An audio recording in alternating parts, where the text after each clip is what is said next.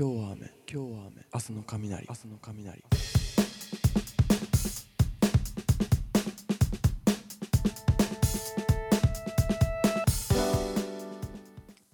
はい皆さんこんばんは。桜井康之です。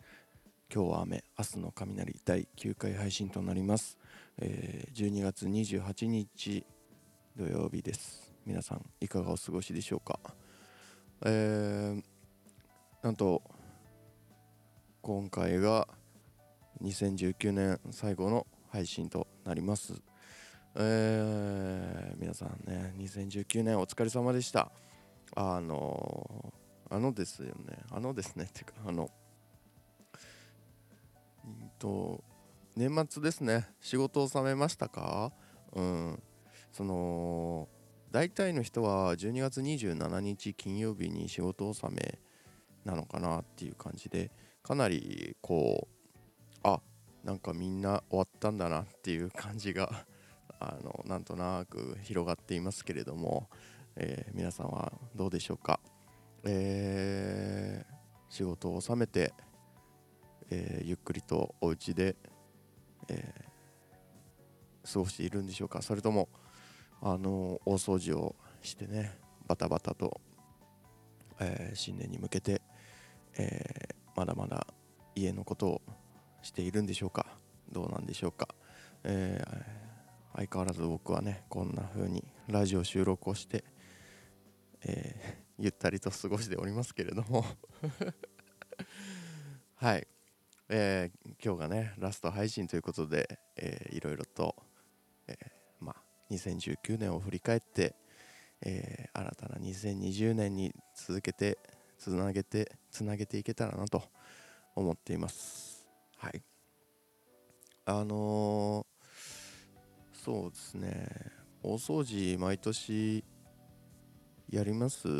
やります？っていうのもなんですけど僕基本的になんか大掃除をするっていうようななんだろうなこう意識というかそういうものがあんまりなくてですね。まあ、年内の今年のうちにこう今年の汚れは今年のうちに落としましょうみたいなそういう宣伝文句だったりとかあのー今年起きたことは今年のうちうちで全て終わらせましょうみたいなそういうなんか流れみたいのはあると思うんですけどいや僕個人的にはそんなことを別にしなくてもいいんじゃないかなっていうふうに思っています。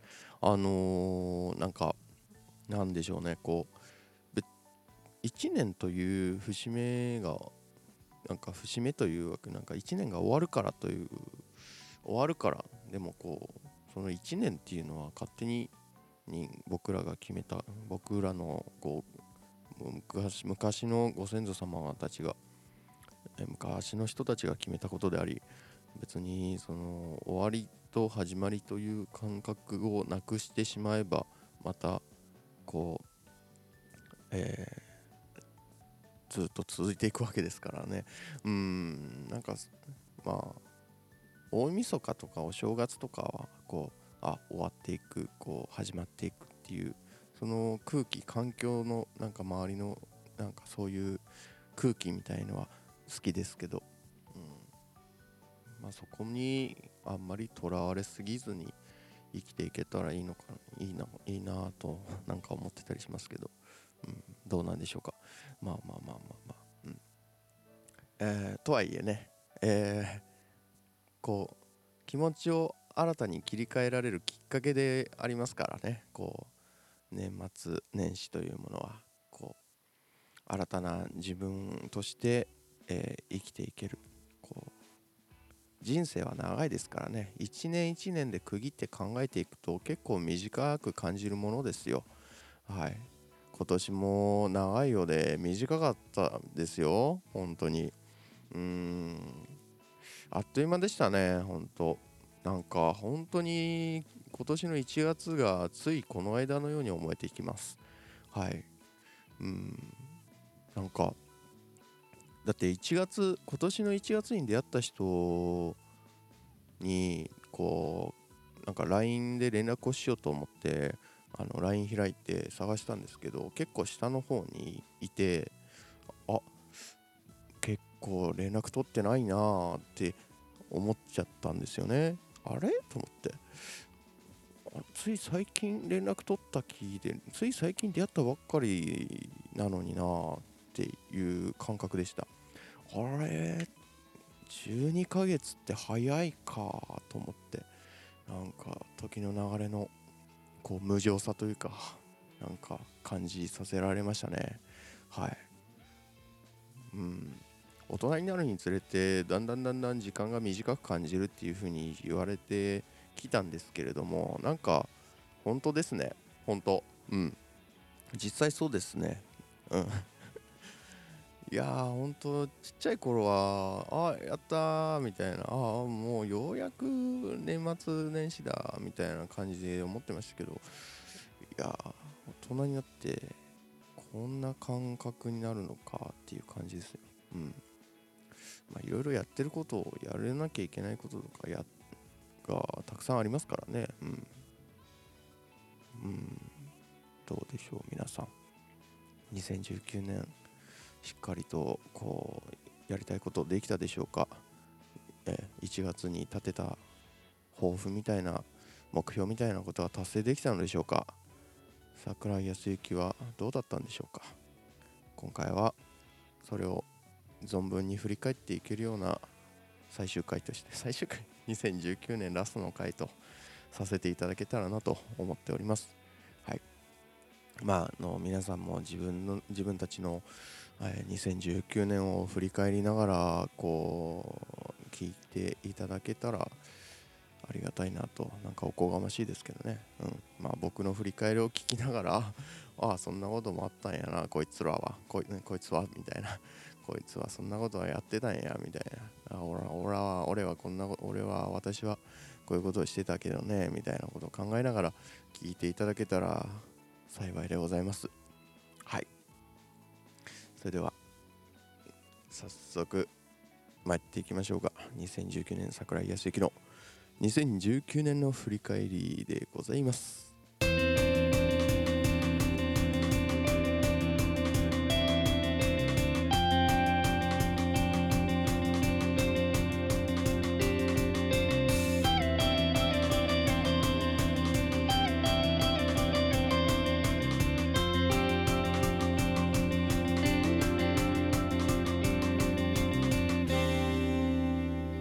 今日は雨。今日は雨。明日の雷。明日の雷。はい、えー、2019年なんですけれどもね。桜井康之。まずはその俳優部としてというかまあ、えー、役者としてどれぐらいの作品に関わってこれたのかというふうに、えー、自分の、あのー、数えました。数えました、えー、数えさせていただきました。えー、こうやってねこう数字としてこうやってやっぱり形に表すっていうことはねこう振り返りをする上であの振り返りをしたり次の目標を立てていく上で大事ですからね。はい。数値を、えー、具体的なものをねこう文字として表していきましたけれどもあのー、まあ発表していきましょうか。発表していきましょうっていうほどでもないんですけど。はい。えー、2019年出演総本数は、え、24作品でございました。はい。うん。どうなんでしょうね。まあ個人的にはなんかまあもうちょっといろいろ出たかったなっていうふうに思ってます。はい。えー、内訳として長編映画が7本、えー、V シネが2本。短編映画が9本。え CM4 本にウェブムービーが1本そしてミュージックビデオが1本という内訳となっております。うん。なんでしょう。やっぱりこうフリーランスになってからはねしょうがないんですけどまあそういうドラマのテレビテレビドラマとかそうテレビの案件はなくなってしまっていてうん、その分こう映画に関わらせていただく、まあ、そういうインディーズの作品に関わらせていただくっていうことが多いんですけれども、うん、まあもうちょっと関わっていたかったな。たくさん関わりたかったなっていうふうに思います。うん、こういうこと言っちゃうとなんか後悔してるみたいになんかなっちゃいますけどね。まあまあまあまあまあ。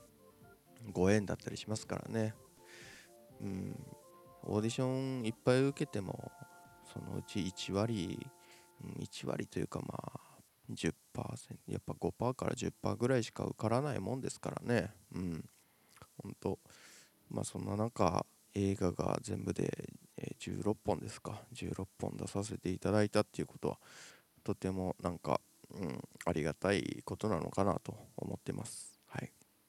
まあでも上を見ていけばねキリがないのでね下も上も下も見ていくとキリがないんで、えー、とキリがない上の方を見ていこうと思ってますよ。来年は。2010年20年は。はい。はい。まあその 関わらせていただいた映画の今後ねこう完成してどうなるかっていうのはわからないですからね。まあ、うん、どこまで公開されていくのかどこまで続いていくのか、うん。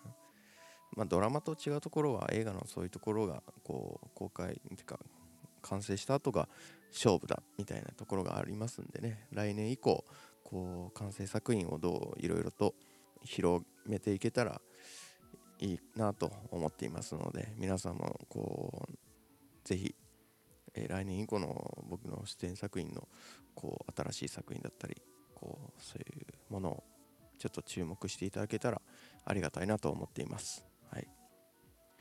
えー、まあ作品のその本数についてはそんな感じでございます。えー今年のその劇場公開の本数というか、まあ、劇場公開というか、まあ、劇場で上映された本数とか、まあ、その辺は曖昧なんですけど、まあ、今年公開された作品は、えー、3作品かな？うん、おそらく3作品です。で、劇場のその登壇させていただのいただいたのが3回ぐらいですかね。うん。まあまあまあ3作品で3回登壇し、まあ1作品1回ぐらい登壇してるって感じですから、うん、まあまあまあまあまあって感じか。別に登壇回数が多ければどうのこうのっていうわけでもないんですけど、まあまあ一番はね、えー、お仕事としていっぱいいろんな作品出させていただいて、そのいっぱいいろんな作品、出させていただいたいろんな作品が、こういろんなところで公開されて公開され上映される機会が増えるみたいなね見ていただける機会が増えていくっていうのが一番、えー、大事なところになってくるんですけれどもね、えー、まあ2019年すごくこう個人的にはその映画祭っていうものにね参加させていただくことがたくさんあったなというふうに思っています。はい。え、ー、と今年のおそらく3月が最初かな、まあ、夕張国際ファンタクファンタスティック映画祭北海道は夕張にあります映画祭なんですけれどもそちらで、えー、今年初めての、えー、映画祭に参加させていただいたような気がします。はい。でそこでああのすごいありがたいことにこうおめでたいことにですね、まあ、出演しましたされされど青春の端くれという映画が、えーとグランプリを取りまして多分こうグランプリを取った時にあのー、そこに居合わせたグランプリ受賞の瞬間に居合わせたのが多分その夕張今年の夕張が初めてだったのかなと思います。今までまあグランプリ取ったのが、まあ、赤色水星クラブが田辺弁慶の時なんでその時は僕田辺に弁慶行けなかったんで映画祭行けなかったんで、えー、生でそのグランプリ受賞の瞬間っていうのは立ち会えなかったんですけれども、うん、だからそういった意味ではまあまあ初めてこうグランプリを取った瞬間っていうのにこう立ち会うことができたっていう、まあ、初体験になるんですかね。はい。すごくこう鮮明に覚えています。えっ、ー、と何でしょう。じすごく鮮明に覚えてますね。うんまあおそらく桜井康之のラジオというかその年始にやり始めたラジオなんですけど初めてたラジオでも言ってたと思うんですけどすごくこう感慨深いものというかこう感動するものがあってうわめっちゃ嬉しかったなっていう思い出があります。はい。うん。まあ別にそれグランプリ作品がグランプリ取ったからといって僕がどうこうなるっていうわけではないんですけれどもまああの作品が評価されたなっていう面でああよかったなっていうなんかあ嬉しか嬉しかったなっていう気持ちがすごく溢れましたね。まあ僕以上にグランプリね賞を取った監督の方が、まあ、感慨深いものというか感動するものが多かったんだろうなとは思いますけど、まあそういうとそういったところを共有できたかなと初めて共有できたのかなって思います。はい、作品とこう人とつなげるこう大事なところなんだなとなんか映画祭っていう場所はっていうふうに思思いました。はい。まあその後こうもろもろなんだろうな。次は多分スキップなのかな。スキップ川口埼玉県川口市にあります。スキップ国際ファンあ違う違う。スキップ国際 D シネマ映画祭ですか。えー、そこで本当になんか映画祭のこうスキップシティのですねこう映画祭のあの熱さというかスタッフさんたちのあの温かさみたいのをすごく感じましてめちゃめちゃいい映画祭だなと僕は思ってしまいました。スキップ。うん。スキップシティ。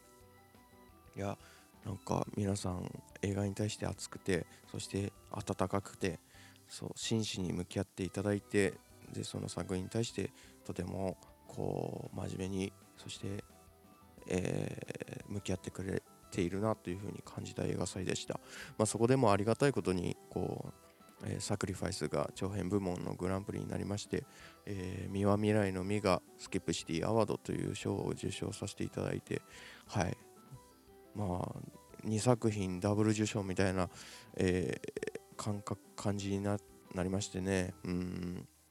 そこでもこう初めてですか。2作品ノミネート2作品受賞みたいのはあの今年初めての感覚でした。はい初めて初体験ですが。まあでもそこでもやっぱり僕自身がどうこうなるっていうことは特にないんですよ、うんまあ、当たり前ですけど。やっぱり監督さんたちの方がやっぱり評価されるわけですから。はい僕がどうっていうわけではなく作品が評価されて監督さんたちが評価されてはい。うん。これからどうなるんだっていう感じで。まあねサクリファイスは来年もう劇場公開が決まっていますしとても、うん、おめでたいことでございますしこれからも頑張っていきたいなと思ってますが三輪未来の実も来年以降もいろいろと動きがあるみたいです。はいぜひご期待ください。はい。うん。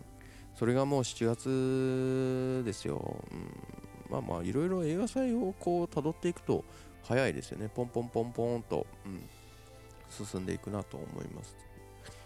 うん。まあまあ今年の振り返りとしての映画祭としてはやっぱりもう一つはやっぱり言っておきたいのは本当にあのまあ11月にありました鶴川ショートムービーコンテストですね。うん。はい。僕が作った作品を初めてこう映画祭というコンテストに出しまして、はい、でそこで初めて入選してで初めて審査員特別賞という賞を、えー、いただきました。はい、これも初体験です。初めてです。まあ、僕が作った作品を初めてこうねいろんな人に見てもらってこう審査されるっていう側になって、うん、役者として審査されるって側にはならないんで役者としてはやっぱりこうなんかねちゃんと責任者として作品の責任者として映画祭に参加したのも初めてだしでそこでちゃんと自分自身監督として賞をいただいたのも初めてでした。すごくこうなんかすごくこうなんでしょうねこうおこがましいような気がしていたんですけれどもまあ純粋に評価していただいて純粋にこう嬉しかったです。はい。だからこうなんかやっぱり俳優部だっとか監督だとかスタッフとかやっぱりそういうのはやっぱり垣根とかやっぱ関係ないなっていうふうに思います。はい。そこを切り抜いていくと、うん、ただやっぱりこういろいろいるわけですよ。世の中にはいろんな人が。うん。あのー、えっとなんでしょうね。こう監督をやりながら、まあ、役者をやりながら監督をしてる人もいっぱいいますしそこで評価されている人もすごくいるわけで、はい、そのそういう人たちに比べたら僕なんか本当にまだまだへの突っ張りでございましてですね、えー、いやもっともっと頑張っていかないといけないなっていうふうに思いますよ。いや頑張っても頑張りきれないというかなんかまだまだまだまだっていうものはずっと足りないなと思って思いますわ。うん。そうですね。なんかこう話していくと結局なんだかんだこう恐縮してしまうことが多くてなんかこうマイナスマイナスに落ちがちなのがすごくいけないことだなと思いますね。はい。うん。ダメよね。やっぱりね。こうプラスに捉えていこう。もっともっと上を見てもっとポジティブにポジティブに自分を肯定して生きていきたいなと思いますよ。えー、なんかあの2020年の抱負も入りつつの話になってるような気がしますけど。はい。えっとまあそんな感じで映画祭としての2019年の振り返りはそんなところですかね。そんなところって結構話飛びましたけど。はい。皆さんいかがでしたでしょうか？映画祭行きましたか？僕が出てる作品を見ていただけましたか？僕が作った作品を見ていただけましたか？いやあでもやっぱりなんかごめんなさい。こうあのー、映画祭とかに参加したりするとやっぱりいろんな人と出会うじゃないですか。で僕が出た作品も見てもらった人とその場で直接あの意見交換だったり感想をいただいたりとかして、まあ、あの監督として参加した時にはもう本当に自分自身に対してこう作品へのこうなんか感想だったり意見だったりをいただいたりしてそういうところを感じたのでもうリアルに感じていたのでとても大きなものを得た気がします2019年は。やっぱり人と人と人とのつながりまあ今までこうなんだろう感じてはいなかったですけどそう思ってはいたけどもう芯に感じることというか体の芯の部分に感じるっていう点ではあんまりなかったんでそういった意味では今年はそういう部分をすごく感じることが多くなってきたなとなっていたなと思いましていろんな人たちに支えられて生きているんだなっていう風なことをとっても感じざるを得ないというかもうもう真に受けてそこからねいろいろ感謝の気持ちだったりそういういろんな感情が湧き上がってくるような年1年でございました。うん、こう関わってくださった人たちにも感謝ですけれどもこう意図せずして関わってしまった方々まあ、それは俗に言うこう映画を見てくださった方だったりそう作品をご覧いただいたりか、ねこうまあ、偶然僕と出会ってしまった方々っていう風に言えるんですけどそういう人たちにもなんか、うん、感謝をというか、まあ、運命運命でしょうね、うん、そういうものに感謝をっていうところですね。うん感謝の1年感謝の1年っていうとなんかすっごいなんかチープな1年ですけどまあ毎年毎年感謝して生きていけよって話なんでね。そだから感謝の1年でした。2019年は感謝の1年でしたとかって言うとおいおいおいおいチープだなって思いますけどね。まあまあまあでも毎年感謝しとけやって思うんですが。うん。まあそんな感じでございますよ。うん。まあ、振り返りって言ってもな。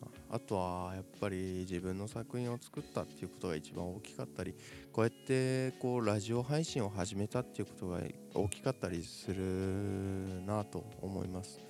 はい。こうやって自分から発信する場を自分の中で自分としてあの場所を作るっていうところを自分で作ったっていう点では自分の中では大きいのかなとまあそれがどういうふうに転がっていくかはわからないですけれどもこれからまあこれを続けていってちゃんと自分を表現したい表現したいことを伝えたいことだったりとかなんかそういうものをね、えー、いろいろ今回のこういうこういったラジオで言葉として自分の言葉として、えー、発信していったり、まあ、映画制作だったり作品作りで、まあ、こう形とし形にして、えー、伝えていったり表現していったりっていうことをこれからもやっていけたらなと思っています。まあ生きていくっていうことは大変でございまして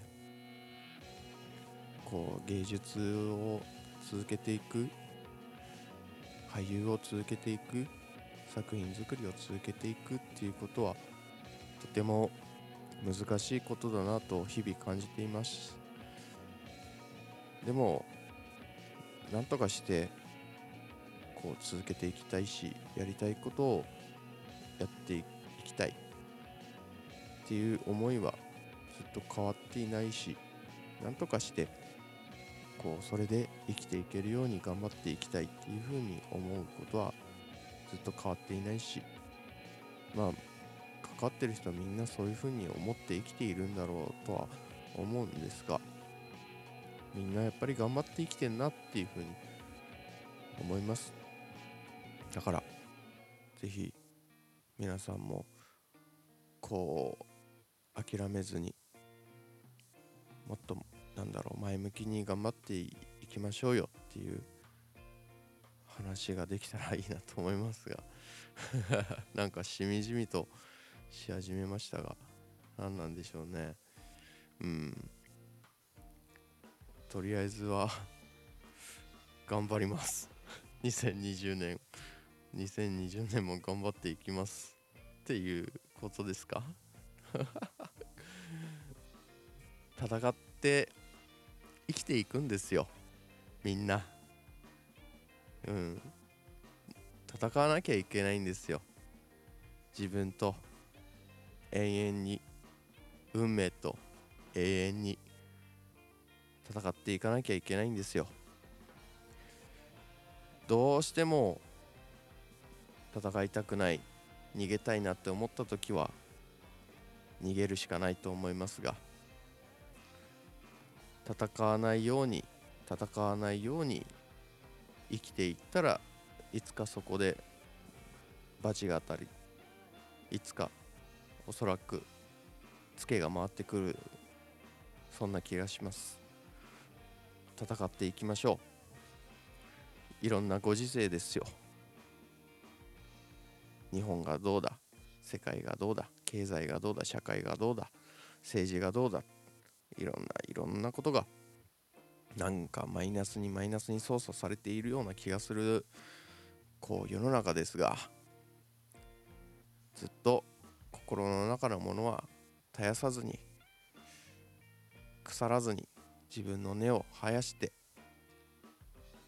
一歩一歩前に進んで命絶やさずに生きていくことが大事だと思います。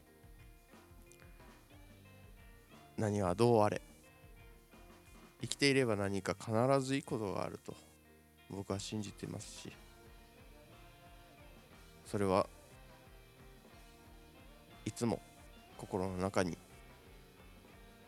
忘れずに生きていきたいなと思ってますし誰かがきっと助けてくれるし僕も誰かを助けたいしみんな支え合って生きているんだっていうことを忘れずに来年も頑張っていきましょう。まあそんな感じでですねえー、振り返りというか何なんだろうね。こう振り返ったっていうよりはこう思いをここに置いてきたみたいな 感覚ですかね。まあ2019年思っていたことはここに置いて2020年につなげていきます。はい。このラジオもですね引き続き来年も頑張って続けていきますのでね。えー、継続して聞いていただいている皆様ありがとうございます。今後もよろしくお願いします。2020年2019年ありがとうございました。皆さんお疲れ様でした。2020年もよろしくお願いします。それでは皆さん良いお年をお迎えくださいませ。また来週。さようなら。